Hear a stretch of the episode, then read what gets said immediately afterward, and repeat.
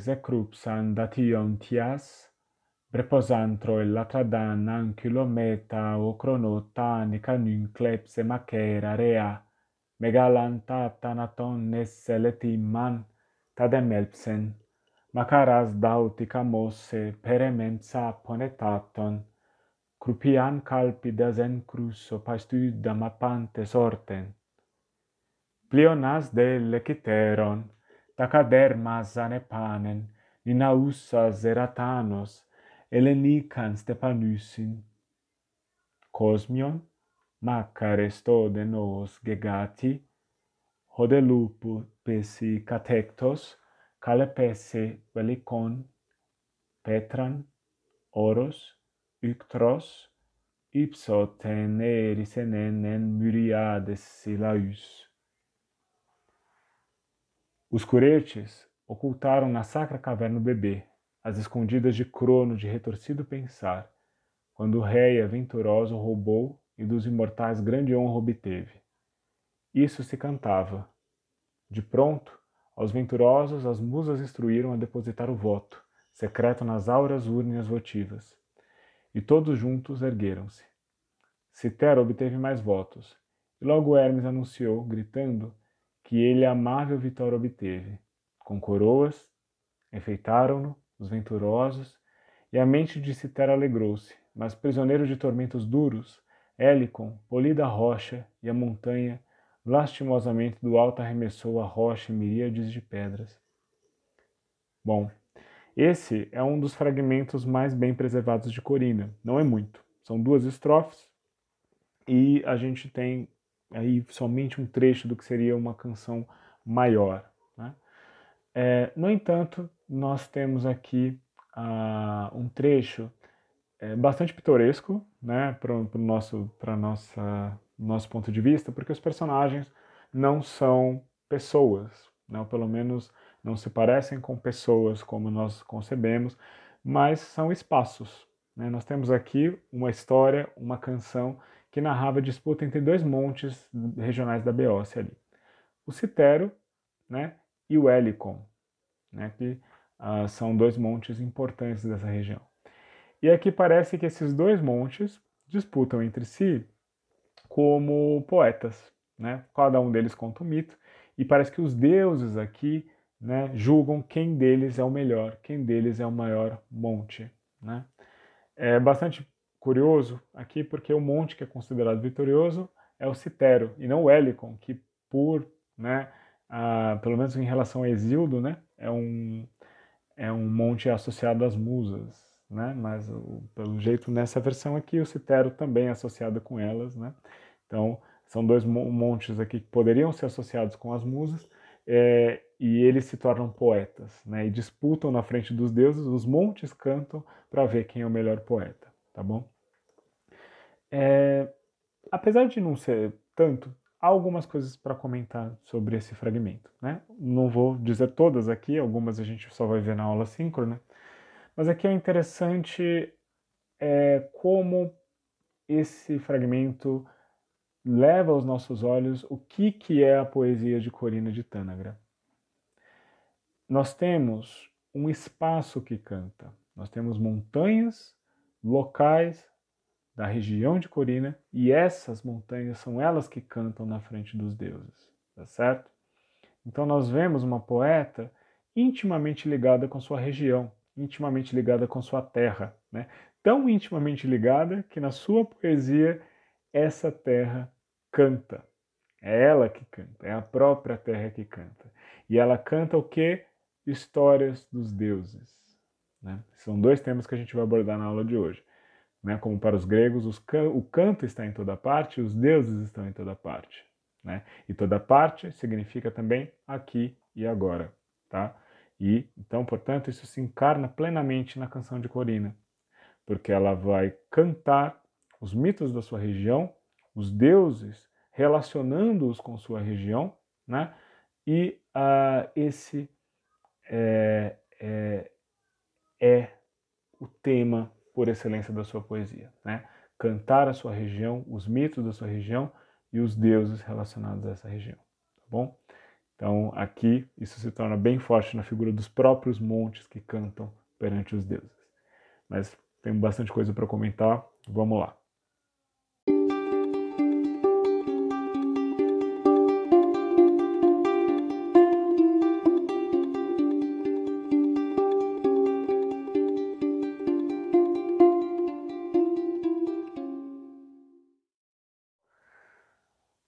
Sobre Corina, a gente está numa situação particularmente complicada, tá? E eu explico por quê. Já virou uma fórmula desse curso dizer que, bom, sobre este poeta, sobre esta poeta, não sabemos nada ou quase nada, né? Sabemos apenas a cidade, ou às vezes nem a cidade, sabemos somente a região, né? No caso de Safo, a gente sabe que ela viveu em Mitilene, mas onde ela nasceu de fato é, é confuso, né? É, mas nós sabemos a região e a data em que esse poeta viveu, né, mais ou menos o século. No caso de Corina, uma dessas informações é verdadeira também, né, no sentido de que a gente sabe a região da qual ela veio. Né? A gente sabe que ela veio da Beócia, mais precisamente da cidade de Tânagra. Né? A Beócia é uma região da Grécia continental. Né? E a gente, no entanto, desconhece a época precisa em que essa poeta atuou. Né? Há, há, um, há muito debate né, nos estudos de poesia grega antiga a respeito de onde, é, do, do, do, século em que essa poeta compôs, né, da sua datação. É, a maior, grande maioria das fontes antigas consideram que Corina é uma contemporânea de Píndaro, que é um poeta que a gente vai trabalhar ainda, na verdade é o último poeta que a gente vai trabalhar nesse curso, né? É, e Píndaro viveu ali entre o século VI e o século V e mais no século V, né? Ele é um poeta ali do comecinho da era clássica. É, é, e aí, né, contam esses testemunhos que Corina seria uma rival de Píndaro. Inclusive, de acordo com um dos testemunhos, foi uma rival que derrotou Píndaro né, na, no, no, nos combates poéticos cinco vezes. Né, cinco vezes. E, e, esses cinco vezes talvez tenha a ver com cinco livros né, que sobraram com as canções dela, né, que tinham sobrado ali na antiguidade da canção dela. É, então, se ela é contemporânea de Píndaro, também ela viveria ali no comecinho da Era Clássica, entre o século VI e o século V. Né? Mas, por questões do dialeto, né, é, por, é, do, do, do, estado, né, do, da, da linguagem dela, né, é, é, pela história do dialeto que ela, que ela, que ela, no qual ela compõe, que é o dialeto beócio, é, por marcas de estilo, né, metrificação, e pelas temáticas que ela escolhe, outras datações foram propostas, tá? Ela, ela, não, ela só é citada no, no período helenístico, né? ou seja, ela não é mencionada no período clássico por nenhum autor. Um, e alguns consideram que ela possa ser uma poeta do século IV, ou seja, um século depois de Píndaro, ou até mesmo do período helenístico propriamente dito, né? Mas a gente sabe que pelo menos ali, né, no período imperial romano, né, a cidade de Tânagra considerava que essa poeta era uma contemporânea de Píndaro, né? Inclusive tinha uma estátua dela lá com uma faixa na cabeça, né, marcando a vitória que ela teve contra Píndaro, né? Então, pelo menos a gente sabe que posteriormente é, era essa a datação. Mas ela está aberta a debate e esse debate não vai se encerrar porque justamente a gente não tem testemunhos o suficiente, né? É, resta uma dúvida. Mas se a gente for ficar com os antigos, né? É, ela seria uma poeta ali do período clássico, né? Mais ou menos contemporânea de Píndaro. Só um parênteses para explicar porque a gente não pode confiar nessas datações, porque algumas fontes antigas ali do período clássico consideravam Arquíloco e Safo contemporâneos, né? e a gente sabe que, que eles não são. Né? Então existia uma tendência em, em criar histórias, né? criar anedotas a respeito dos poetas famosos. Né? Então a gente já viu isso lá em Safo e Alceu, que havia né, fontes, é, que havia estudiosos posteriores ou até mesmo é, poetas, né? Que consideravam que Safo e Alceu tinham tido um caso amoroso, né? Ou que Safo e Anacreonte tinham tido algum, alguma relação amorosa, quer dizer... É, há uma tendência a pegar essas figuras famosas do passado e criar histórias biográficas entre elas, né? Assim, entre, é, biográficas entre aspas, né? Pretensamente biográficas. Então, o mesmo poderia ter acontecido com, com, com Corina e, e Píndaro, né? Porque Píndaro é um poeta beócio também, né? Ele é da cidade de Tebas, ele é das imediações de Tebas. E Corina é de Tânagra, que é uma cidade da mesma região. Então você tem dois líricos tebanos, né? Hum, passa o tempo, né? E aí começam a surgir anedotas que contam a história dos dois, né? Que contam histórias dos, dos dois. Bom, é... isso só para explicar, porque mesmo os antigos falando muito a respeito da relação entre os dois poetas, isso não é garantia de nada. Né? Isso tem a ver com o fato da antiguidade não ter um certo um tanto cuidado assim em geral, né? principalmente quando se trata de poetas, né? É, não é, eles não têm dados precisos a respeito da vida desses poetas e frequentemente inventam anedotas. E disso já se queixavam os próprios antigos, tá? Então a gente já vê casos antigos refutando né, fatos biográficos de uma personalidade do passado, né, e dizendo que aquilo era invenção. Então, eles já se queixavam disso, né? Então, imagina nós, né? É assim, é, basicamente, é, os antigos já para os critérios deles, às vezes consideravam que as traduções biográficas não eram verdadeiras.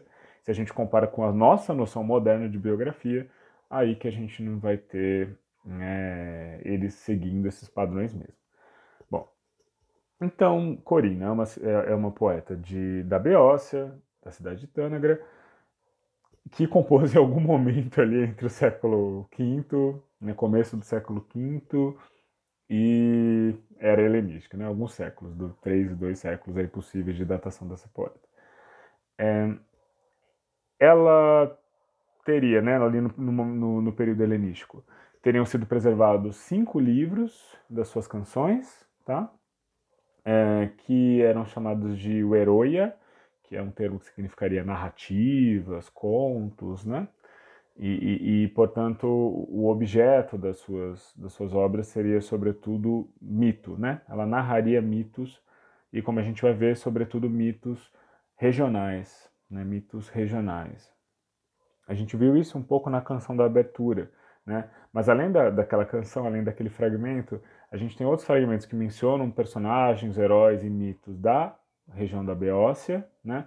E a gente tem, quando a gente não tem a canção, a gente sabe que pelo menos ah, de títulos, né? A gente sabe de títulos de obras que não sobraram e que, em que ela falaria de mitos da região. Né? Um do, de, desses poemas que ela trataria da região seria um dedicado ao sete contra Tebas, né? Que Tebas é a principal cidade da Beócia, né? E esse mito é um mito famoso, tem Ésquilo, né, uma tragédia de Ésquilo dedicada a ele. Existem outras obras antigas dedica dedicadas a esse mito. E Corina também teria uma canção. Né? Então, grande parte desses livros, né, essas composições de, de Corina, teriam um teor mitológico e local, né, dedicado a mitos referentes à região dela. Né?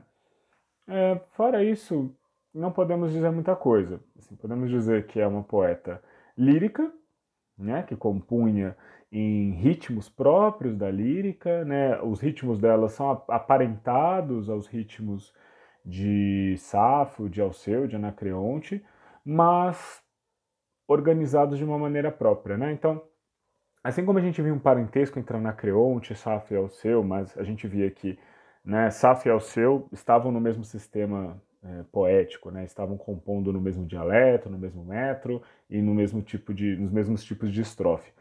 A gente vê que Anacreonte é aparentado, mas ele varia esses esquemas, né? Ele adapta esses esquemas à sua própria tradição.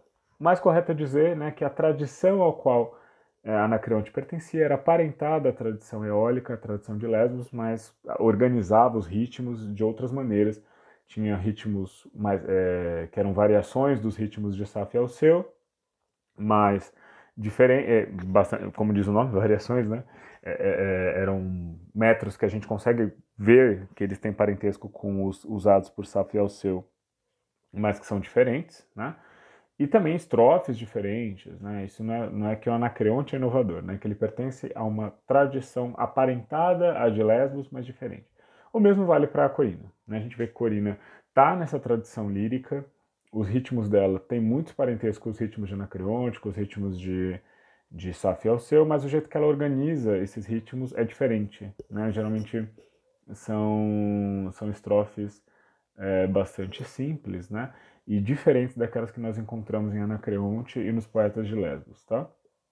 É, além do ritmo, a gente percebe que são ritmos próprios da lírica, né? Que é aqueles ritmos assimétricos que eu disse, que em parte são binários e em parte são ternários, né? O, outra coisa que marca a poesia de, de Corina é a, o seu dialeto, tá? Então, Corina é, ela é a única poeta né, que nomeada, né, e tirando os cantos anônimos, ela é a única poeta com nome, né, que nós temos que compôs poemas no dialeto beócio. Né? Nós temos poetas beócios importantes, Exildo né, era beócio é, e Píndaro era beócio. Né? São dois poetas muito importantes. Mas nenhum deles compõe no dialeto nativo. Né? É, Exildo compõe no dialeto jônico, que é próprio da poesia épica, né? então ele compõe no dialeto estrangeiro, né? como manda o gênero no qual ele, é, no qual ele produzia, e Píndaro compõe no dialeto dórico, que vai ser a próxima tradição que a gente vai trabalhar a partir da semana que vem, né? Hum, mas Píndaro não compunha em beócio, ele compunha no dialeto dórico, que era, da, era a tradição, né? que era o dialeto da tradição lírica que ele seguia. É, Corina não, ela é beócia e vai compor em dialeto beócio, que é uma variação do dialeto eólico, tá? Um dialeto que é aparentado ao dialeto de Saf ao seu, mas diferente, tá? Tem diferenças fundamentais, né? Então, é interessante isso, né? Porque Corina, ela de alguma forma representa, e isso eu vou comentar numa das sessões seguintes, né? Corina de alguma forma representa essas tradições locais de cantos que não foram preservadas em sua grande maioria por escrito, né?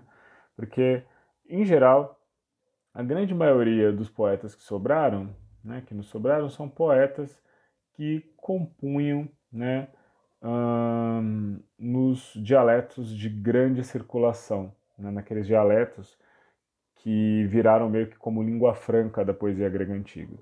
Então, ou eles compunham um dialeto jônico, que é o dialeto da, da, poesia épica de Homero, mas também a poesia dos elegíacos, né? É, é o dialeto dos elegíacos, do, dos iâmbicos, ou indórico, né? que é o dialeto lírico por excelência. A maior parte da lírica, lírica que eu estou falando no sentido estrito, né? Estou falando da mélica, né? a maior parte da canção grega é composta em dialeto dórico. Né? A maioria devastadora assim, dos poetas que a gente tem compõe nesses dialetos. Né? As exceções são Saf e Alceu, que compõe o seu dialeto local, né, compõe o dialeto de Lesbos, é, e esse dialeto é, ele, ele não é muito imitado fora de, de Lesbos, pelo menos no período arcaico clássico a gente não vê exemplos disso, né, ele não é imitado, mas é aquilo, né, apesar de Saf e Alceu e seus ritmos e seu dialeto, né, e, e, a maneira que eles compõem poesia não ser completamente imitada fora da, de Lesbos, são dois poetas de muita influência, né? Ambos ali né, vão ser poetas que vão se tornar parte do cânone, né, muito cedo, né? E, e vão, pelo menos em Atenas, vão ser parte do repertório do simpósio do banquete, né? É, não é o caso de Corina, né? Corina, pelo que a gente viu, é uma poeta que vai se tornar parte do cânone posteriormente, ali a partir do período alexandrino, e ela compõe um dialeto é, próprio, como Safo seu, mas além de tudo, sua poesia não teve tanta circulação como desses dois poetas. Então, a gente vê em Corina uma realidade que devia ser muito mais comum do que parece pra gente, né? Porque só sobrou, a grande maioria dos poetas que sobraram para a gente são aqueles que compunham nesses dialetos e nesses ritmos panelênicos. A gente vai discutir isso daqui a pouco. Mas desses é, ritmos e dialetos que eram cultivados por todos os gregos. Né? Mas, com certeza, né, toda a cidade grega, todas as regiões tinham sua própria canção, seus próprios ritmos, suas próprias tradições. E a maior parte não sobrou, porque não foi colocada por escrito, ou se foi, os escritos se perderam. Mas no caso de Corina, não. Felizmente, é, esses cantos locais, em dialeto local beócio, né, foram preservados por escrito e alguns fragmentos sobraram. Então a gente tem um vislumbre né, de como a poesia grega era muito mais variada, muito mais diversa do que a gente vê hoje em dia, tá bom? É... Bom, uh, aqui convém mencionar que o dialeto dela, ela tem características do beócio tardio, né, é, tal como ele está escrito, é uma, é uma marca do beócio ali que não pertence ao período clássico, e portanto, esse é um dos motivos de alguns falarem que ela não pode ser contemporânea de Píndaro, mas aí tem um problema, porque a mudança do dialeto pode ser somente é, um, uma questão da escrita, né, de como essas canções foram colocadas por escrito. Quer dizer, no momento em que elas foram colocadas por escrito, ou né, ao longo né, do processo né, no, no, no, qual elas passaram do, do, do falado por escrito, essas canções podem ter sido registradas em estágios posteriores do dialeto, né, com correções do dialeto que representam estágios posteriores ao, ao da própria corina, tá? Então, é, embora o argumento do dialeto dele ter marcas posteriores, né, de, de estágios posteriores da língua, é, seja um argumento para dizer que, que não era contemporâneo de Píndaro, isso pode ser somente uma marca da, da transmissão, né? Pode ser somente uma marca de, de como aquelas canções foram anotadas por escribas posteriores, né? Por copistas posteriores, tá bom? Então, não necessariamente isso é um argumento definitivo de, de datação, tá bom?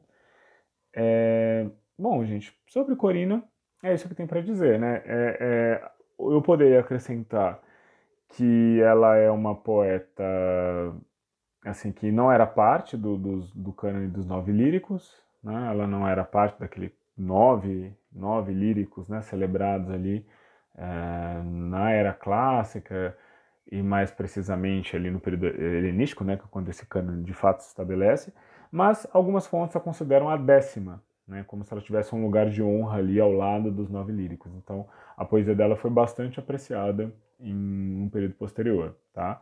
É, embora ela não seja mencionada no período clássico, é, pelo menos depois ela é mencionada como uma grande poeta, ainda que não esteja no cânone dos nove líricos, né? Isso faria com que ela fosse ah, uma segunda poeta mulher, né, além de Safo, no cânone. Né? Isso, quer dizer, isso não quer dizer que elas fossem as únicas poetas mulheres. Né? Existem outras poetas é, mulheres que eram famosas, embora não estivessem no cânone do, dos nove líricos. Né? A gente tem Telesila, Praxila, Erina, né? entre outras é, que eram poetas conhecidas e celebradas. Né? É que, mais do que essas outras, Corina ainda era mais celebrada, porque, embora não incluída no cânone de fato, alguns consideravam ela a décima lírica. Tá? Então, de fato, Corina e Safo não são as únicas poetas mulheres, né? havia outras, havia outras famosas, inclusive, né? Uh, mas elas eram as duas mais celebradas. Né? E é interessante, ao comparar, claro, a, a, a, gente tem bem mais fragmentos de Safo do que de Corina, né? A comparação é complicada. Mas pelos testemunhos que a gente tem, pelos fragmentos que a gente tem, é interessante ver como essas duas poetas tinham funções muito diferentes, né? Uh, na, nas suas respectivas sociedades. Ou melhor, a gente não sabe exatamente quais eram essas funções, né? Mas pela natureza dos poemas, né? A gente consegue ver que, que é muito diferente a obra de Safo a, e a obra de Corina, e, portanto, muito provavelmente pertenciam a, a ocasiões diferentes. Né? A gente vê uma Safo com uma poesia que não só, né, mas trata muito do, das etapas da vida feminina, né, trata das jovens, da formação das jovens, é, que trata do aprendizado do canto, que trata do casamento, né? É, a gente tem muito é, é uma poesia muito ligada com, com as etapas da vida feminina né? Mas no caso de, de, de Corina, não. A Corina tem uma poesia narrativa, uma poesia mitológica que lembra uh, muito mais os poemas de. Assim, claro, a comparação não é perfeita, tá? Mas que lembra muito mais a poesia de Estesícoro, por exemplo, né? que é um poeta que a gente vai ver em breve, né? que era um poeta também que cantava mitos em, seus, em, suas, em sua poesia lírica. Né? Então, isso é interessante para ver que Safo é, por mais que ela seja importante, por mais que, que ela seja uma grande referência quando se fala né, de poesia feminina no mundo antigo, de modo algum ela resume, né, é, pelo menos no que sobrou, né, nos fragmentos que sobraram dela, de forma nenhuma, Safo resume todas as possibilidades né, que a poesia composta por mulheres na Grécia Antiga poderia assumir. Né? Claro, talvez em Lesbos sim, mas em outras regiões, né, poetas diferentes podiam cantar temas diferentes. Tá? E esse é o caso de Corina. Né? Nós temos uma poeta mulher, uh, mas que compunha um, cantos mitológicos, cantos narrativos. Safo também às vezes compõe, né? mas essa não era a grande maioria da poesia de Safo. No caso de Corina, parece que assim era. Né? Esses, o Heroia, né? esses cinco livros de poemas que ela tinha, parece que eram justamente poemas narrativos, poemas míticos.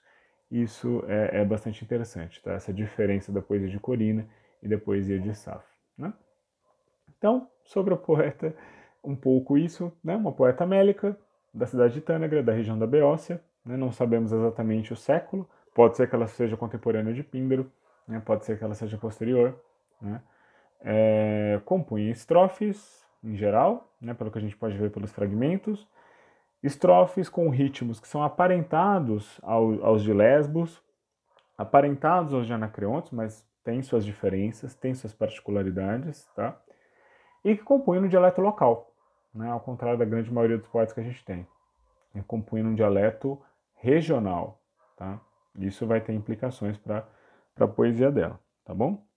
Então é isso sobre Corina, essas informações, esses comentários. Vamos falar agora um pouquinho sobre dois temas que são importantes em Corina. Né? Não somente nela, mas são temas que são, uh, se tornam relevantes né? Na, na poesia de. são relevantes para a poesia de Corina e são relevantes também para toda a poesia grega. Tá bom? Vamos nessa.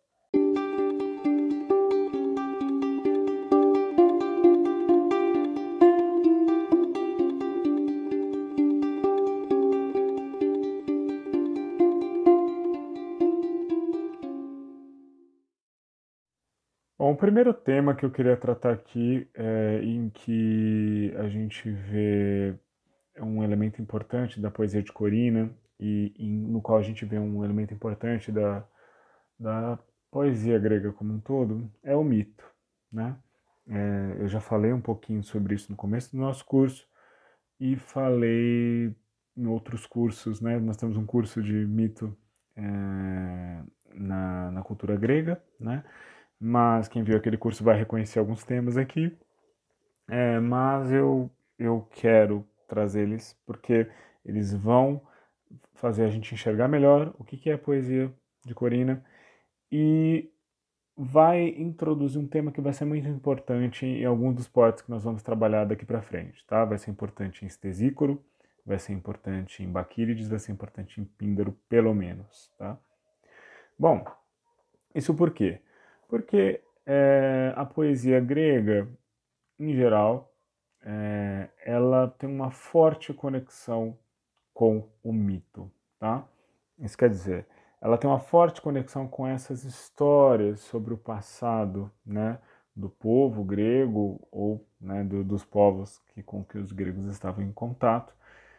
E mesmo quando os poetas não contam diretamente essas histórias, frequentemente eles fazem alusões a essa, a aquela história, né? Frequentemente para mostrar uma ideia, frequentemente para trazer um exemplo, né?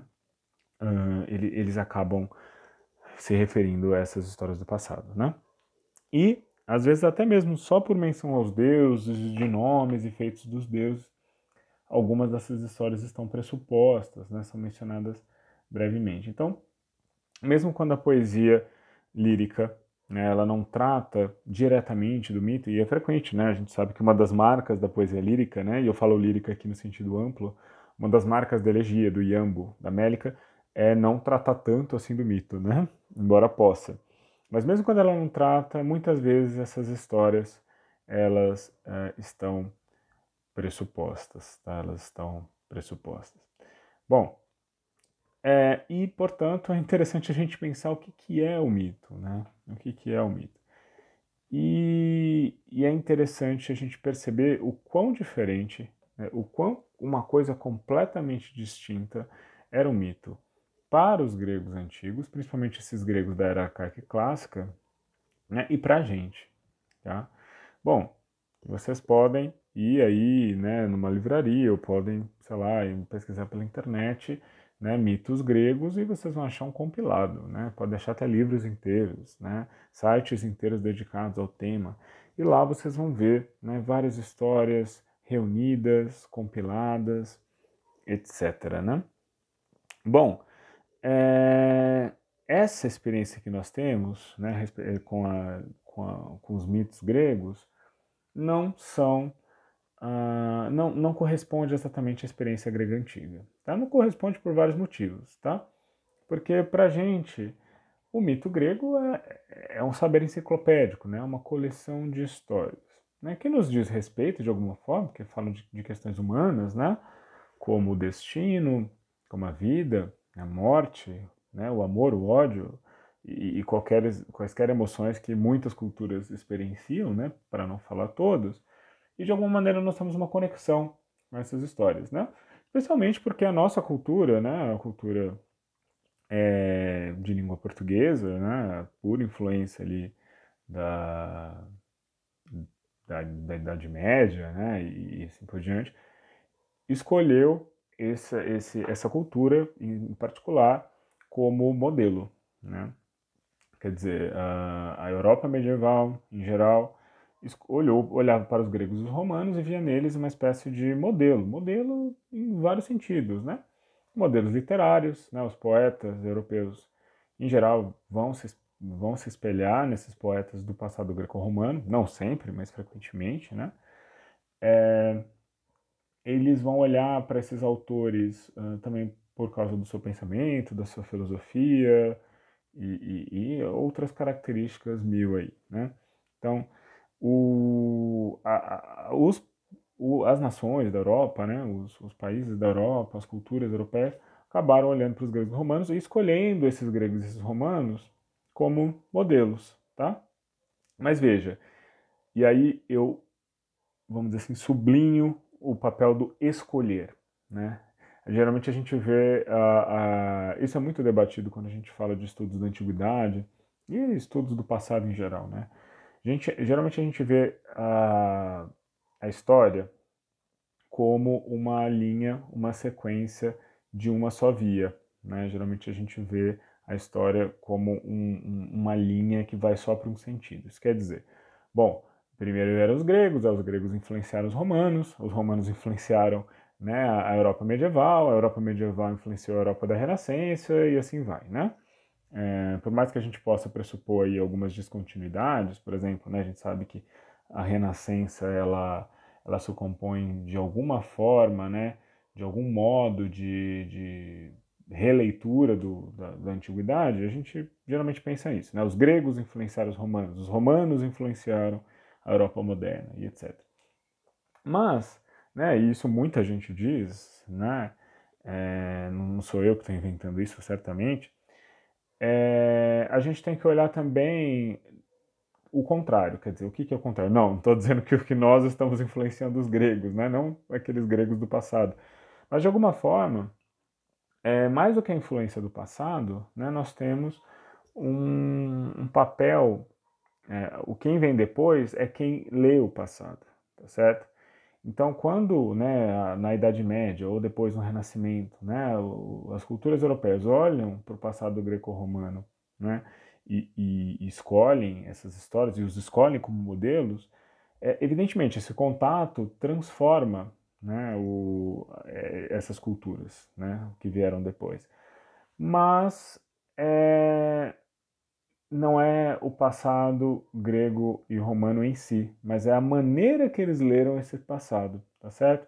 Então, aquele que é influenciado, né, aquele que que tem que sente o impacto do passado, ele também tem um papel ativo, né? Ele também tem um papel em interpretar esse passado, em dar um sentido para esse passado. Tá? Ele não é tão inocente, ele não é tão, ah, vamos dizer assim, passivo, né? Ele ativamente escolhe esses modelos do passado e ativamente constrói o presente, tá certo? Então, a Grécia dos medievais, né, não é a mesma Grécia do, do Renascimento e também não é a mesma Grécia do Iluminismo ou não é a mesma Grécia de hoje, né? E, E, e, a mesma e a Grécia de nós não é a mesma Grécia do, dos europeus, né? O, e veja, né? dentro da Europa tem diferenças também, né? Então veja, ao mesmo tempo que esse passado, né, tem alguma coisa em comum, afinal as fontes são mais ou menos as mesmas, né? Claro que isso pode variar de época para época, né? Uh, então, por exemplo, né, os, os, gregos que nós temos hoje, a gente tem muito mais coisa do que os medievais tinham, porque é, pelo menos a Europa Ocidental tinha, né? Porque uh, muita coisa foi encontrada que até então estava perdida, né? Mas assim, mesmo hoje em dia que quase todo mundo tem o mesmo acesso, né? Entre aspas, né? Assim, claro, é, esse acesso é desigual na, na realidade, né? Mas assim, no limite todo mundo, né? O corpus grego é o mesmo. Mas a maneira que nós vamos ler esse corpus, a maneira que nós vamos ler esses autores, essas influências, né? Vai variar de acordo com o nosso fundo cultural, né? com o nosso fundo cultural, com o nosso fundo histórico, que vai se apropriar desses modelos para construir o próprio presente, tá certo? É muito, frequentemente é menos sobre os gregos, menos sobre os romanos e mais sobre nós, sobre nossas questões. É, evidentemente que é, tem que tomar um cuidado, né, quando a gente estuda a antiguidade, para não achar que o presente de determina completamente o passado, né? Querendo ou não, ali tem algum resquício de um outro período, de outros valores, mas de alguma forma é possível dizer que sim, o presente determina o passado. Tá? A leitura do presente determina o passado. Bom, eu dei toda essa volta, né? Mas só para dizer que o mito grego para os gregos e o mito grego para nós, né, cidadãos brasileiros do século XXI, é uma coisa completamente diferente, tá certo? A nossa experiência dessas histórias, a experiência que a gente tinha dessas histórias, está assim abismos de distância, tá bom?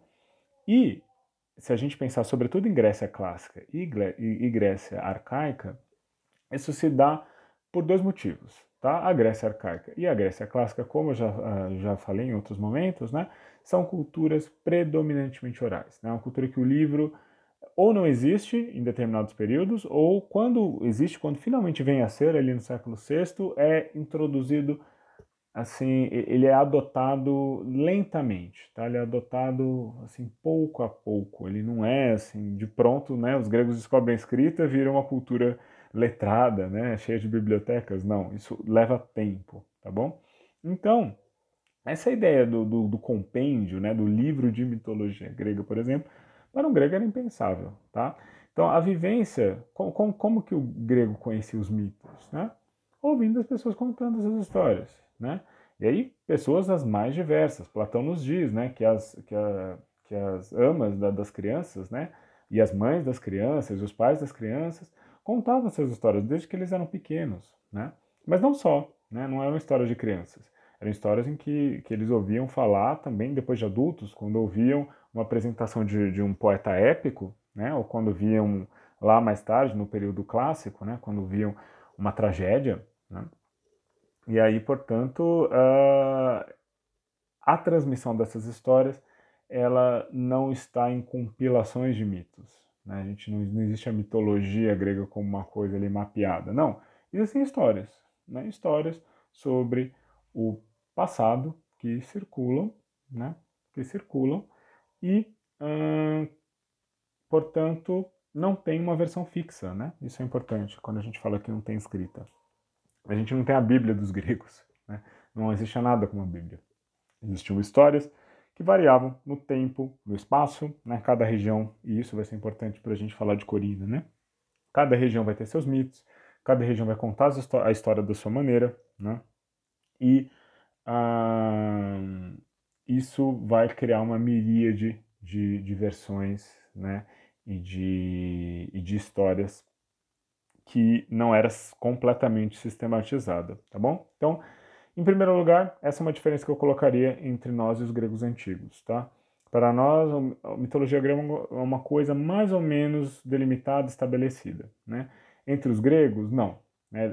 Ou nós vemos isso como algo estabelecido por escrito, sistematizado por escrito. Para os gregos, não, tá? Para os gregos, essa cultura é uma cultura viva, cambiante, né? Que circula pelas cidades, e com essa circulação, evidentemente, vêm variações, né? Condicionadas pelo espaço, condicionadas pelo tempo. Então, os gregos vi vivenciavam esse mito, né, essas histórias, de uma forma muito mais fluida, né, uma forma muito mais fluida, muito mais, vamos dizer assim, mutável do que nós. Tá certo? Esse é um primeiro aspecto. Segundo aspecto, que talvez é igualmente determinante, talvez consideraria mais determinante, é que para os gregos essas histórias não são histórias de um, de um passado tão, tão distante assim, tá? No sentido de que são histórias que dizem respeito a coisas muito caras a eles. Dizem respeito às suas cidades, dizem respeito aos seus antepassados, dizem respeito aos seus deuses, tá bom? Então, a história, por exemplo, de como as três deusas né, foram julgadas pelo príncipe Paris em Troia, podia estar no passado remoto, né? Mas as três deusas que foram é, julgadas por Paris, né, que é Hera, Afrodite e Atena, eram deusas amplamente cultuadas no mundo grego, né? Deusas que tinham templos importantíssimos em algumas regiões, né? Atena, em Atenas, né? Não só, mas ah, em Atenas, né, como diz o próprio nome da cidade, né? É, tem, tem, um templo enorme o, no período clássico, né, que é o, que é o Partenon, né, é, é a principal deusa de Atenas. É, era em Argos, né, uma grande cidade também, cultuava Era, né, em Samos, e Afrodite em vários lugares, né, em Lesbos, em uh, Melos, em, é, em outras regiões, em Cos, né, e, e, e, em diversas cidades gregas, né, mesmo que eu, eu, citei só as cidades que cultuavam essas deusas como deusas assim maiores e principais, mas claro, elas eram cultuadas em grande parte das regiões, tá? Então veja, uh, era também era cultuada em, Lesbos, né, também como, como uma deusa importantíssima, né, a parte da tríade principal do cultuado em Lesbos. Então veja, a história a respeito dos deuses é longínqua, é distante, né? Mas o, o que os deuses aos quais essa, essa, essas histórias se aplicam, eles são muito presentes, eles são assim praticamente onipresentes, né? onipresentes. E aqui eu sempre gosto, eu já falei isso em aula, mas eu sempre repito essa frase, que eu acho uma frase sensacional do Tales, né? que é um filósofo, um dos sete sábios, ele marca ali aquela passagem do século VI entre uma sabedoria mais tradicional e o que, que vai ser a filosofia né, no século VI e no século V. Né? E né, um dos testemunhos diz que Tales teria dito, né, tudo está repleto de deuses, né, tudo está cheio de deuses. Isso, para mim, é uma frase que eu gosto porque ela reflete muito bem o que, que é a experiência grega da religiosidade, tá bom? Os deuses estão por toda parte, tudo está repleto de deuses.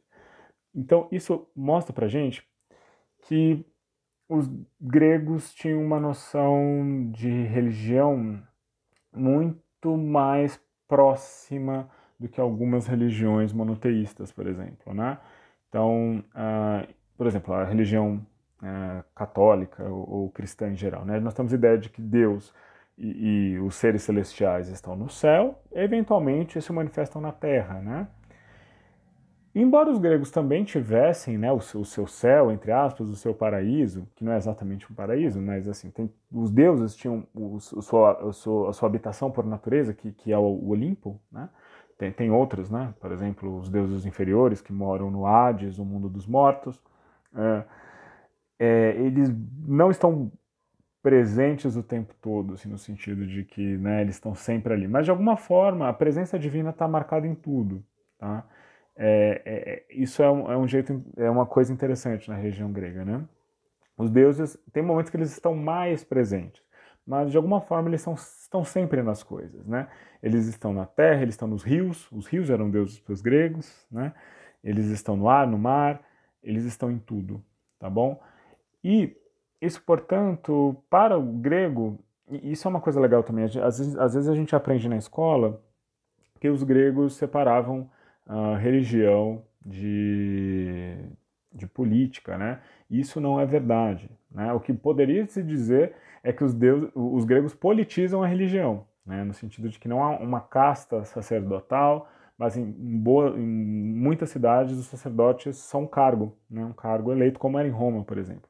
Então não, não é exatamente uma separação entre Estado e religião. A religião é muito ligada às leis, muito ligada à cultura política antiga, a, a, a diferença é como diferentes sociedades lidam com a, a política da religião, né? E, e, os gregos tinham essa maneira de não ter uma casta de sacerdotes, por exemplo, né?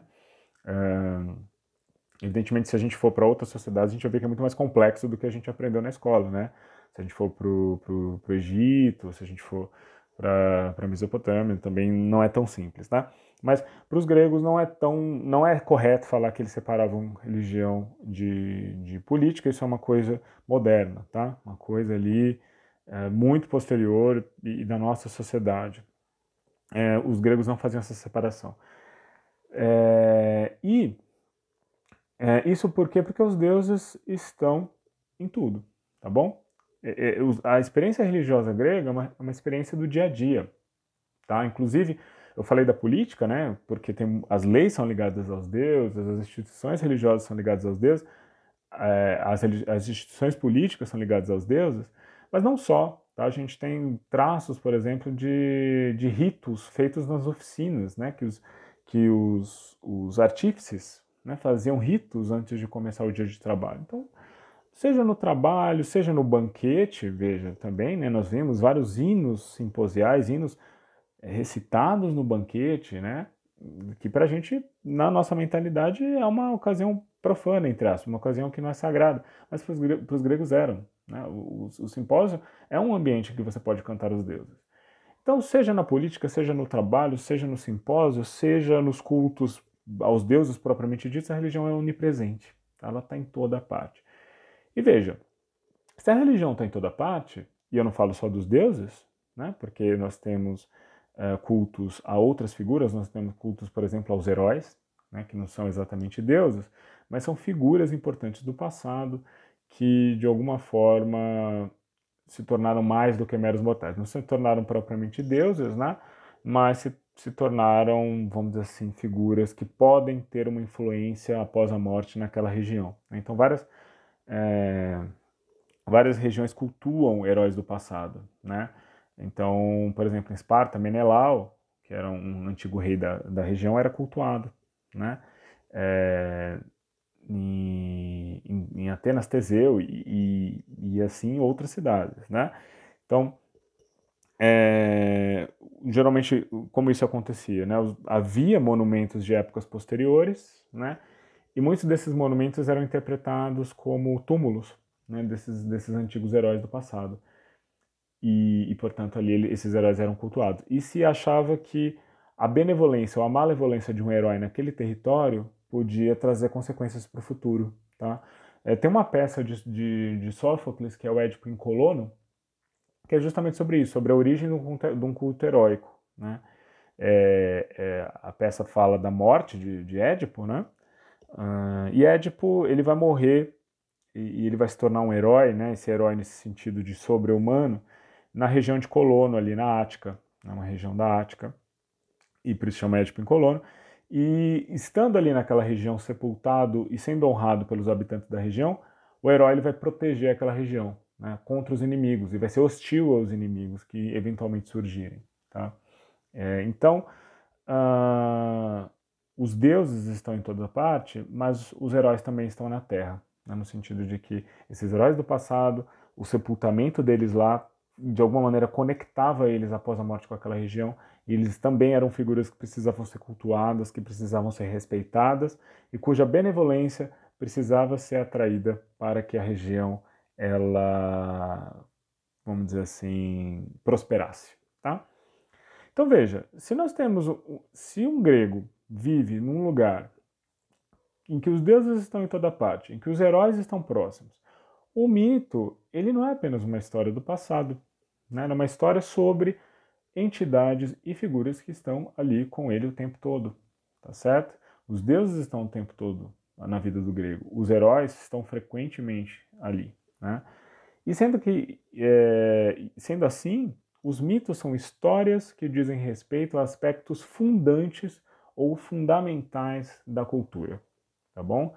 Vai contar as histórias relativas aos deuses que os, que os, que os gregos cultuavam, e a respeito dos heróis que estavam ali sepultados, podiam proteger a região ou que meramente estavam conectados com o passado daquela região. né? estavam conectados com o passado daquela cultura, tá bom? Então isso faz com que o mito tenha aos ouvidos do grego uma, vamos dizer assim, um eco muito mais poderoso do que para nós, né? Porque nós ouvimos o mito e nós pensamos, bom, temas interessantes, histórias interessantes, questões interessantes. Para os gregos, não.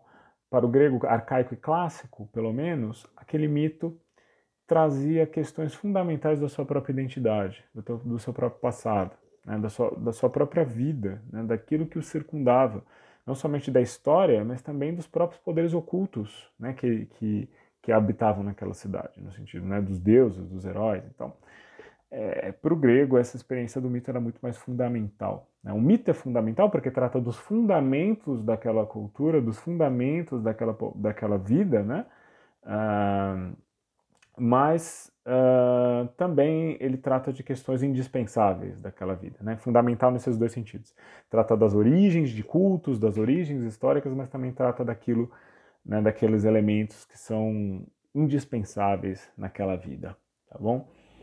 É, e isso é interessante quando a gente olha para a poesia de, de Corina, porque existem mitos panhelênicos, né, mitos que circulavam muito e até se cristalizavam né, na forma de algumas canções muito famosas. Por exemplo, a gente pode considerar né, que a, a, pelo menos alguns episódios da Guerra de Troia né, foram cristalizados ao longo do tempo no, em poemas homéricos, nos poemas homéricos, né? ah, que, que circulavam e se tornaram muito famosos.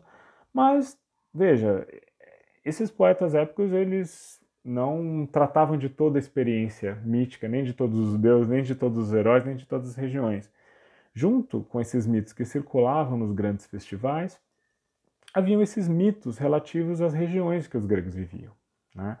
Então veja, nós temos esses grandes poetas que vão para festivais, cujas canções ficam famosas, mas nem sempre é tempo de viajar na Grécia. Né? Particularmente no inverno é, é muito difícil. Né? Era uma região que se viajava sobretudo por mar, porque a terra era muito acidentada, e o mar é praticamente inavegável no inverno. Né? Então, quer dizer, havia um período que não havia viagens, havia um período que não havia festivais panhelênicos, no sentido de aberto para todos os gregos. Né? Havia momentos em que esses gregos ficavam em suas cidades, conversando entre si. E quando eles estavam entre si, eles contavam mitos, né? E cantavam mitos também. Né? Os poetas cantavam para si, cantavam para suas próprias regiões. E em Corina a gente vê um pouco desse lado do mito, tá? A gente vê um mito que não diz respeito ao passado de todos os gregos, a guerra de Troia, né? Ou a história dos deuses, mas mitos que dizem respeito ao passado daquela região, aos antepassados daquela região.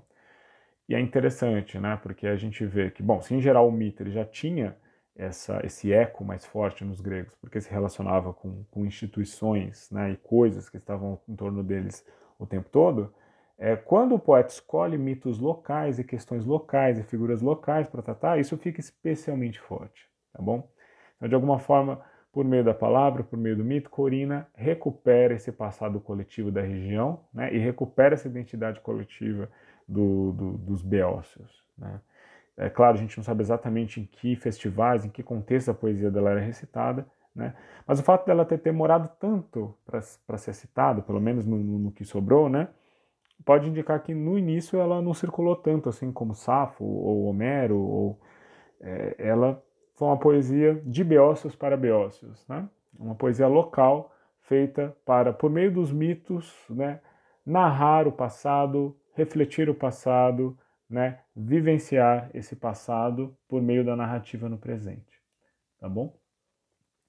Então, queria fazer só esse pequeno comentário sobre o mito e usos do mito né, na antiguidade, para vocês pensarem como é diferente a nossa experiência do mito, porque nós temos isso sistematizado, por escrito, fixado, e, e nós estamos distantes dessa cultura, né? nossa religião não é aquela e para os gregos, né, que viviam esse, esses mitos né, de uma maneira muito fluida, que variava de tempo, de região, e que viam naquelas histórias o passado né, e, e, elementos que estavam profundamente conectados com o seu cotidiano. Né?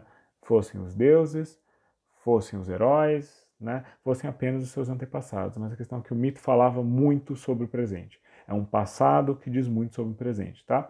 E até interessante, fecha para dizer, é, fecha esse trecho falando sobre isso, que muitas apontam que existe uma, uma diferença fundamental entre o mito e o conto de fadas. Né? Qual é a diferença? O conto de fadas é sempre era uma vez um rei num lugar distante. Não importa se o rei tem nome, não importa se o lugar distante tem nome, não importa quando foi. O mito não. Né? Os personagens do mito têm nome, têm lugar de nascimento, né? e eles estão conectados com o espaço e com o tempo. Tá? Então o mito ele fala sobre esse passado é... que tem lugar né? e que tem tempo. Às vezes não se sabe exatamente quando algo aconteceu, mas a gente sabe que é o passado desse lugar no qual estamos, né? Pelo menos o povo é, que origina aquele mito experiencia assim, né? É, o mito ele se refere a lugares conhecidos ou lugares mais ou menos conhecidos, em geral, e uh, se refere ao passado daquela região, tá? Ou de regiões próximas. Então, o conto de fadas ele não tem nome, ele não tem lugar. O mito tem, justamente porque é uma história conectada com o espaço, conectada com uma cultura, tá bom? Isso é importante para a gente pensar como que esses poemas míticos, como os poemas de Corina, é, vamos dizer assim, impactavam a sua audiência original, tá bom? Então, uh, enfim, eu só queria falar um pouquinho sobre essa questão do panhelenismo, né, do localismo e do cânone da poesia grega antiga.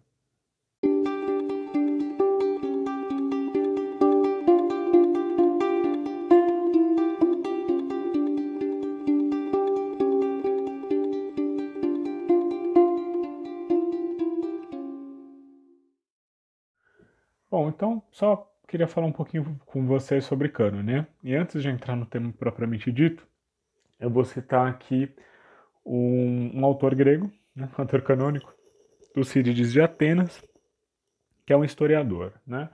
É, Tucídides tem uma obra chamada História da Guerra do Peloponeso, no qual ele vai contar a história da Guerra do Peloponeso, né? Isso quer dizer, ele vai contar ah, como gregos, gregos, os gregos em geral, né?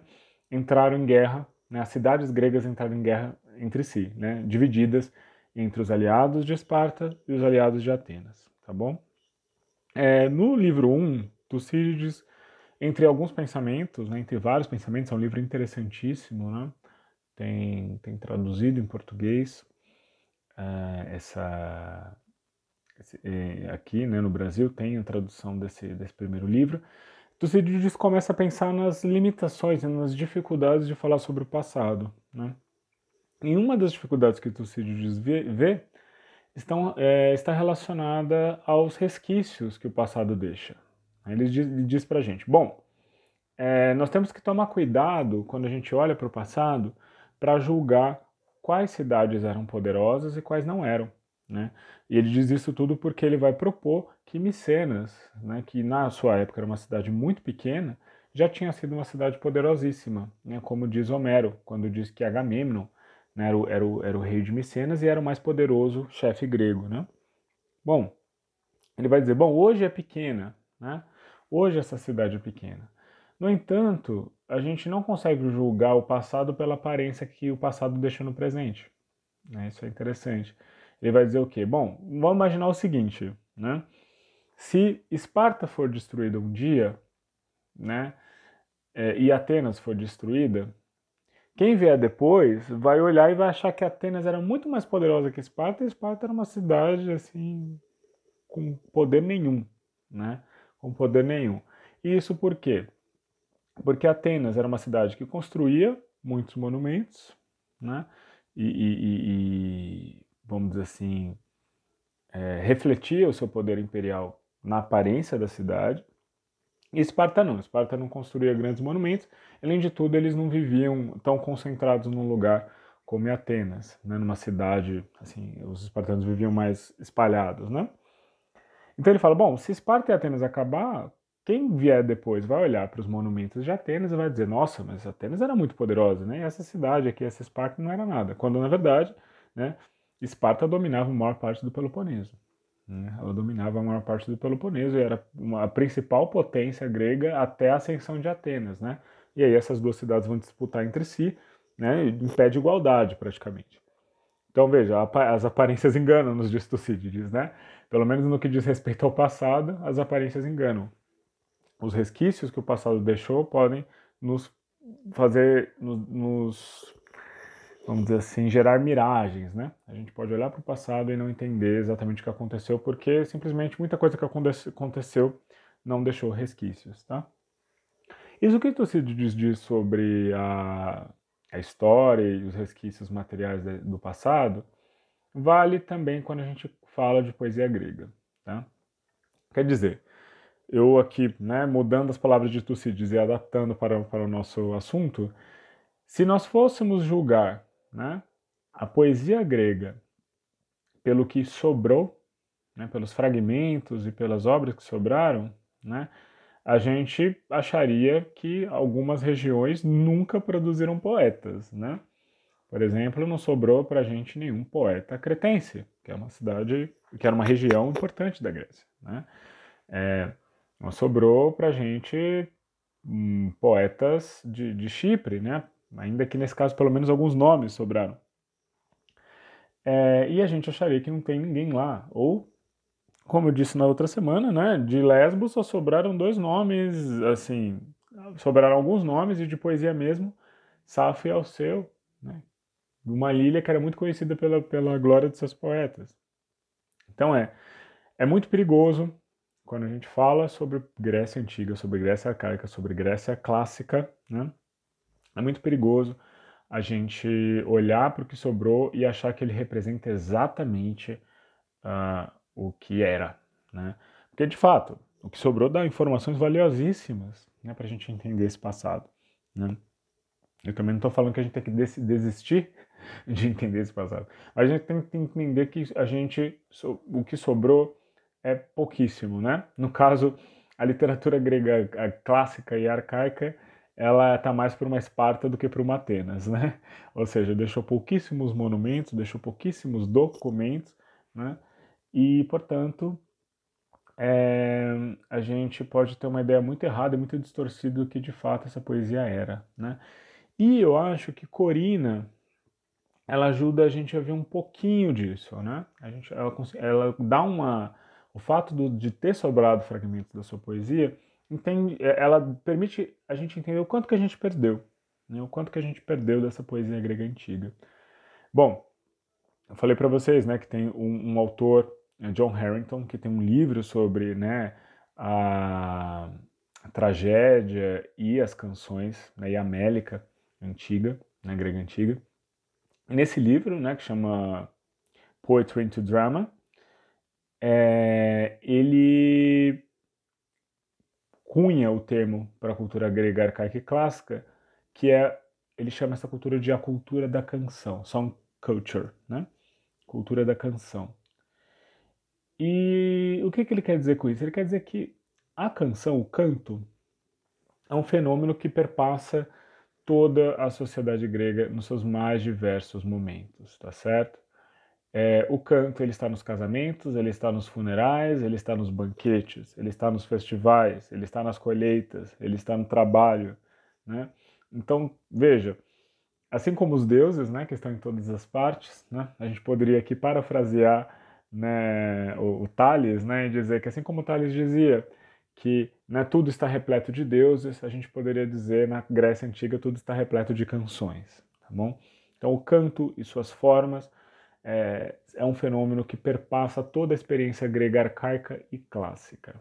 Tá? Arcaica e clássica. Então veja, se essa cultura está permeada desses cantos, e sobrou alguns poetas, uma dezena de poetas nesse período, né? a gente consegue imaginar o tamanho do vácuo né, que não é preenchido, né, do, desse vácuo de desconhecimento que a gente tem. Né? Muitas das canções gregas, que foram compostas talvez por pessoas comuns, ou talvez não tivessem uma autoria clara, ou talvez nunca foram para grandes festivais, nunca foram registradas, tá? Nunca foram registradas. É, é um pouco, é muito debatido, né? Esse processo de canonização de alguns poetas na Grécia arcaica e na Grécia clássica, justamente porque esse é um processo que não tem registros, né? como é um processo que começou num período majoritariamente oral, é um processo que não está registrado. Né? A gente vê vislumbres desse processo, sobretudo nos autores do, do, do período clássico, mas hum, a gente não consegue saber, por exemplo, em que momento que Homero, né, os poemas Homéricos, em que momento os poemas homéricos surgiram, em que momento eles foram escolhidos como os principais poemas épicos, em que momento eles foram atribuídos a um poeta chamado Homero. Tudo isso é muito uh, obscuro, tá? E isso no caso de um poeta cujo que a gente tem dois poemas enormes, completos, Ilíada e Odisseia, né? um poeta famosíssimo, né? E veja, mesmo assim, um poeta que ele que é considerado por muitos o poeta fundamental da Grécia Antiga, aquele que deixou obras imensas, a gente não sabe. A gente não sabe quando ele foi atribuído, esses poemas foram atribuídos a Homero, a gente não sabe em que momento uh, eles ganharam esse estatuto acima dos outros poemas épicos gregos, e assim por diante. Quer dizer, a formação desse, desse cânone antigo, ela é obscura, né? Obscura. O que a gente sabe é o seguinte, que em algum momento a poesia épica jônica, né, que é essa épica composta em exâmetros datílicos, né, composta em dialeto jônico, ela ganha uma proeminência assim, gritante, né? ela se torna um, um, um, gênero mais influente de todos, né? e a gente consegue ver isso porque a linguagem da poesia épica ela vai transbordar a poesia épica, ela não vai somente para a elegia, ela não vai somente para o jambo, é, mas ela vai também para. porque elegia e são né, gêneros jônicos, né? mas ela também vai para gêneros de outras etnias. Né? A gente vê, por exemplo, a linguagem homérica aparecendo na lírica dórica, que a gente vai ver é, adiante. Né? A gente vê a linguagem homérica na poesia eólica, na poesia de Lesbos. Né? Pelo menos alguns poemas de Safo e Alceu são claramente influenciados por essa tradição épica. Se debate o quanto que essa épica é jônica mesmo, porque eh, tem resquícios de uma épica eólica que se perdeu. Né? Mas, de qualquer maneira, em geral, se acredita que sim, né? que Safo e Alceu eh, foram influenciados por essa tradição jônica também. Então, veja, é, a, o gênero épico ele se torna assim muito importante, muito cultivado, circula demais, né, e começa a influenciar até mesmo gêneros, é, outros gêneros e gêneros de, de outras etnias, de outros dialetos, tá? É, a gente pode até dizer que a, a língua homérica, a língua de Homero, ela se torna a língua da poesia grega, né, a língua da poesia grega. Eu até falo todo mundo que começa a estudar o grego e já está num, num, nível mais avançado, e eu falo, ó, qual que é o seu interesse? Seu interesse é poesia grega? Vá ler Homero. Porque lendo Homero você aprende qual que é a língua da poesia grega, né? Quais são o, léxico, quais são as palavras que aparecem, quais são as formas arcaicas que aparecem, né? Tudo lendo Homero, entendendo bem Homero, você consegue ler quase qualquer outro poeta grego, tá? Porque a língua dele, é, não, veja, né? É, eu falo Homero porque é o que sobrou, mas a língua da época grega, de alguma maneira, se torna a base da língua poética grega arcaica, tá bom? De alguma forma, ela, ela, você vai reconhecer ela na tragédia, você vai reconhecer ela na poesia lírica que celebra eh, atletas vitoriosos e, e assim por diante, tá? Você vai reconhecer ela na elegia, evidentemente, né? Que, que é, não é não somente composta no dialeto jônico, mas também num, num, ritmo aparentado, né? Então, é, a língua, em algum momento isso acontece, tá? A épica se torna esse grande gênero e, e, e o dialeto dela começa, a, e o estilo dela começa a intervir em outros gêneros e, e em, outro, em gêneros de outros dialetos. É, é interessante também que, junto com esse fenômeno, tem o fato de surgirem poetas épicos de outras regiões que não são jônicas, né? Tem outros exemplos, né? Tem, é, tem exemplos de poetas épicos de Lesbos, poetas épicos de Chipre, que pelo que sobrou parece que eles compuseram né, em, em, jônico, ou pelo menos naquele ritmo próprio da épica jônica, que é o exâmetro datílico, né? A gente consegue ver também é, inscrições né, que sobraram do período arcaico em exâmetro. E essas inscrições, elas, mesmo quando elas usam outro dialeto, elas têm marcas fortes do, do dialeto jônico épico. Tá? Então, elas adapta um pouquinho para o dialeto da região em que a inscrição foi feita, mas dá para ver que elas estão fortemente influenciadas pelo dialeto épico, né? Mas se eu não quiser dar esses exemplos menores, eu posso dar o exemplo do uh, de Exildo, né? Eu já falei isso aqui nessa própria aula. Exildo não era um jônico, Exildo era um eólico, né? Ou de uma subetnia dos eólicos que são os beócios. No entanto, ele compunha sua poesia em dialeto jônico. A gente sabe disso porque é, o metro dele, né, é, depende de algumas características em, em, alguns pontos, né, que não são é, beócias, mas jônicas, né.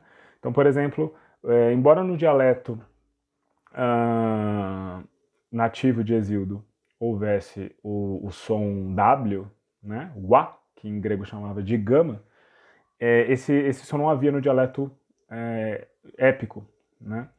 E o Exildo ele não usa esse som, tá? Ele não usa, ele não pressupõe que é, Homero, às vezes, mesmo não na, na, poesia de Homero, esse som não é pronunciado, mas às vezes o metro só funciona, o ritmo só funciona se você pressupõe esse som lá, né? Isso é uma espécie de, de resquício de um período anterior em que esse som existia. Exildo não. Exildo ele tende a evitar né, esse recurso poético né, de pressupor um som, esse som que já não existia no dialeto jônico.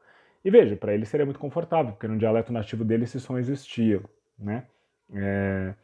Então veja, pelo menos Exildo já no período arcaico, né, século VIII, uh, é, um, é um exemplo de um poeta estrangeiro compondo em uh, dialeto épico, né, dialeto jônico épico. Então, é, a épica vai ser esse e o exâmetro, né?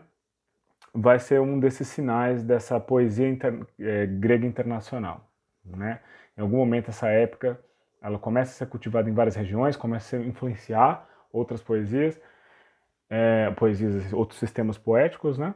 E começa ela mesma a ser cultivada no seu formato jônico, no dialeto jônico, no ritmo examétrico, por outras culturas, como Exildo, por exemplo, faz, né? é, junto com a épica, a elegia também ela vai seguir esse percurso. Né? Elegia vai se tornar, o ritmo elegíaco, o dístico elegíaco em dialeto jônico, vai se tornar extremamente popular e vai circular em regiões, é, inclusive que não são jônicas, né? como o, a Mégara de, de Teógenes, que era dórica, ou a Esparta de Tirteu, que era dórica também. E veja, até mesmo Solon, né, que é um ateniense, é um jônico, mas o, o, o, o dialeto de Atenas é, é, diferente do jônico de outras regiões. Né? Solon ele vai compor nesse dialeto jônico poético. Né? Então, é, a elegia né, vai seguir esse mesmo, esse mesmo caminho né, do que a épica. Ele vai uh, se expandir né, e vai ser, come, começar a ser cultivada por outras, é, por gregos de outras culturas que não são jônicas. Tá? Então, esses são dois grandes gêneros panhelênicos, tá? A épica e a elegia. Né? É claro, a gente pode imaginar que a épica, os festivais que começam a ser mais frequentes, né, eles têm uma, uma importância nisso. Né? A gente não tem mapa de todos os festivais, mas tem festivais é, religiosos que são, vamos dizer assim, suprarregionais. Né? Eles não reúnem só as pessoas que nasceram naquela região, mas gregos de todas as cidades. Né? E esse gênero vai ser muito cultivado pelos poetas nesses, nesses festivais. Mais tarde, né, em lugar dos próprios poetas, surge uma figura chamada rapsodo, né, que é um recitador profissional de poemas normalmente compostos por outros poetas. Né? É, e o rapsodo ele vai recitar, sobretudo, épica, né? poesia épica. Então, esses grandes festivais eles têm um papel na popularização da épica como um gênero panhelênico, né? É, a gente sabe que alguns rapsodos recitavam elegia também, então a elegia poderia ter algum papel nesses festivais. E, além de tudo, né, tem as viagens né, e, e, e o banquete. Né? Os viajantes frequentam banquetes e podem trazer com eles né, as elegias para suas regiões. Tá bom? É, o terceiro gênero panhelênico que eu poderia trazer aqui é a lírica dórica, que a gente ainda não viu. Eu vou deixar para falar mais dela na semana que vem, quando a gente fala de Alckmin, né? que vai ser a canção no dialeto dórico, que teria surgido ali né, no Peloponeso, né, que, que é a região em que os dóricos uh, se estabelecem. Eu vou falar isso mais, mais disso na semana que vem. E é, esse gênero de canção também ali entre o século VII e o século V uh, se torna muito popular e muito utilizado por gregos de, das mais diversas, diversas regiões. Né? O dialeto dórico e, e a Mélica é, é, ficou tão associado com a Mélica, tão associado com a lírica, que lá na tragédia, que é um gênero ateniense, que é uma dinastia, que é uma etnia jônica, né? Ateniense, os atenienses pertencem à etnia jônica. Lá na tragédia e até mesmo na comédia, o coro que canta, né? Que, que, que tem canções, é, ele vai cantar em dialeto dórico, né? Uma espécie de dialeto dórico, de tanto que o dórico ficou relacionado com a canção, tá? Então nós podemos considerar que esses gêneros a epopeia, a elegia e a lírica dórica são os grandes gêneros panelênicos. Né? Fora esses grandes gêneros panelênicos, nós temos alguns poetas que não expandiram seu estilo, ou que não expandiram os seus traços dialetais ou rítmicos para fora das suas regiões, mas que ficaram muito famosos, né? Então, sobretudo aí Safo ao seu, né? É, como eu falei na aula relativa a eles, eles não tiveram é, canções assim, o estilo de canção deles, pelo que a gente sabe, não foi, não foi cultivado fora de Lesbos, né, normalmente, mas eles ficaram muito famosos. Né?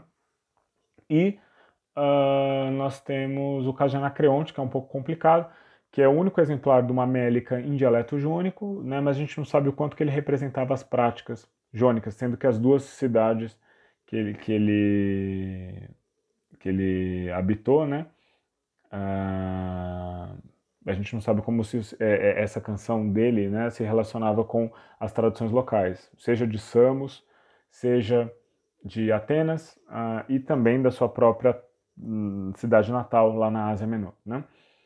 Mas de qualquer maneira, mesmo Safo, Alceu e Anacreonte são exceções. Tá? Em geral, todos os outros poetas compõem esses gêneros panhelênicos. Né?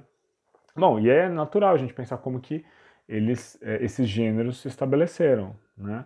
Evidentemente, eles tiveram algum lugar na, nos, nos, grandes festivais, se tornaram populares pelo motivo que fosse, fosse por seus temas, né? no caso da época, os temas mitológicos, temas míticos, talvez fossem bastante apreciados pelos antigos.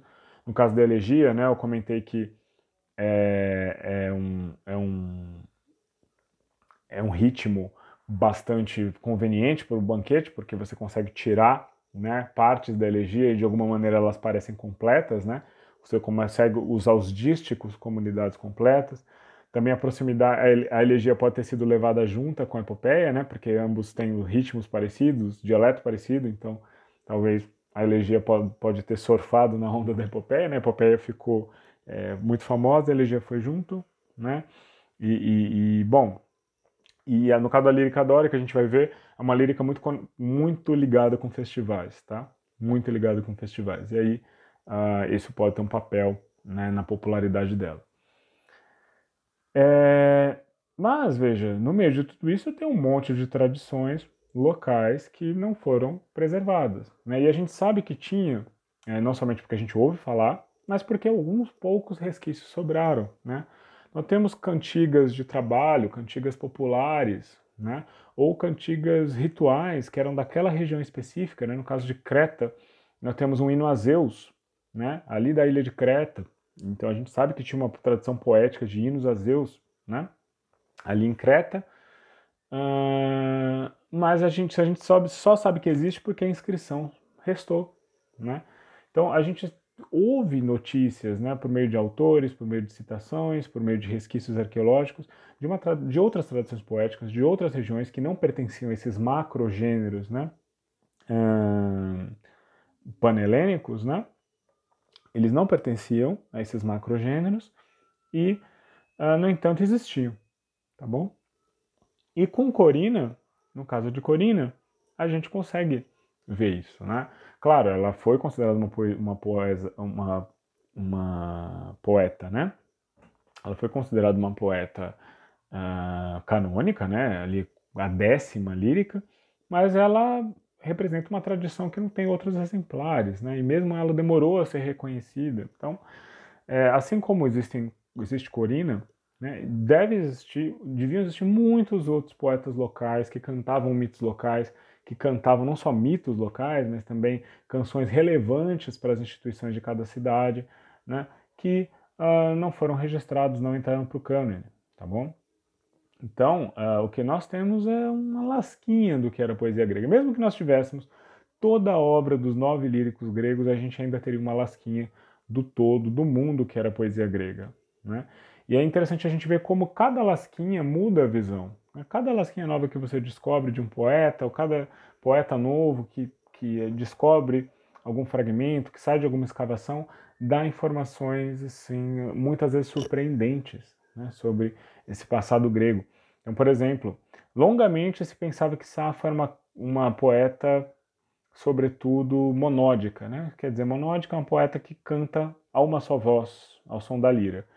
É, mas, né, em 2005 se descobre um, um canto de Safo, né, uma, é, já existiam algumas partes desse canto, mas se acham outras, e se vê ali uma Safo conversando com um grupo de jovens, provavelmente um coro, então começa-se a discutir, bom, então, é, juntando com outros testemunhos que já havia, né, é, bom, talvez Safo seja uma poeta coral, talvez ela não componha só para canções solo, né, para um cantor sozinho, talvez ela componha para o coro, talvez aí haja um elemento de dança, né, então veja, isso com Safo, que é uma poeta muito conhecida. Né?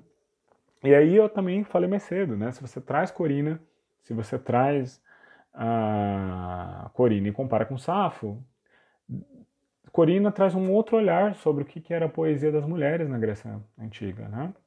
É, ela não se confunde com Safo, ela tem características muito particulares que talvez dissessem respeito ali à poesia da Beócia, tá bom? Então veja, é, eu contei aqui só o, quais gêneros, né, de quais regiões se tornaram é, canônicos e, e, celebrados na Grécia como um todo, né? Mas a gente pode pensar no caso dos autores também, né? O que, que condiciona um autor ser considerado canônico, outro não, né? E aí, é, com certeza, Safo não era a única poeta, né, em Lesbos, não, mas ela foi escolhida, né? E por que, que as outras não? Claro, a gente pode pensar em vários motivos, motivos de exercício de poder, motivos políticos, é, motivos de juízo de gosto poético, é, e muitos desses jamais serão acessíveis por nós, né, para nós. Não, não conseguiremos descobrir os motivos. Mas a gente consegue pensar que, assim como tradições inteiras da Grécia foram perdidas, porque a dinâmica histórica né, privilegiou algumas formas, como a epopeia, como a elegia, né, como a lírica dórica, é, o mesmo pode acontecer com autores que pertenciam àquela tradição, né? Tem muitos poetas épicos que não sobraram, muitos poetas elegíacos que não sobraram, é, porque ou, alguns poetas foram elegidos como canônicos, né? No caso da época tem a sombra de Homero, né? Homero foi elegido como alguns poemas homéricos, né? Foram elegidos, uh, foram elegidos não, não foram eleitos, foram eleitos como canônicos e uh, e, e outros poetas, outros poemas que não são ali do Odisseia caíram no esquecimento, tá? Então, aqui, né, só para a gente lembrar que né, a poesia grega está mais para uma Esparta do que para uma Atenas, né? Uma poesia que foi grande, imensamente variada, mas que deixou pouquíssimos resquícios e que, se a gente não toma cuidado, a gente olha para o pouco que sobrou e vai pensar que isso representa o tudo que era, né? E está longe de ser isso, tá bom? Então é isso, gente. Eu paro por aqui. Quis aqui trazer algumas questões relevantes para a gente entender a poesia de Corina, mas também a poesia grega como um todo, tá bom? Então é isso. Fiquem bem. A gente se fala logo mais.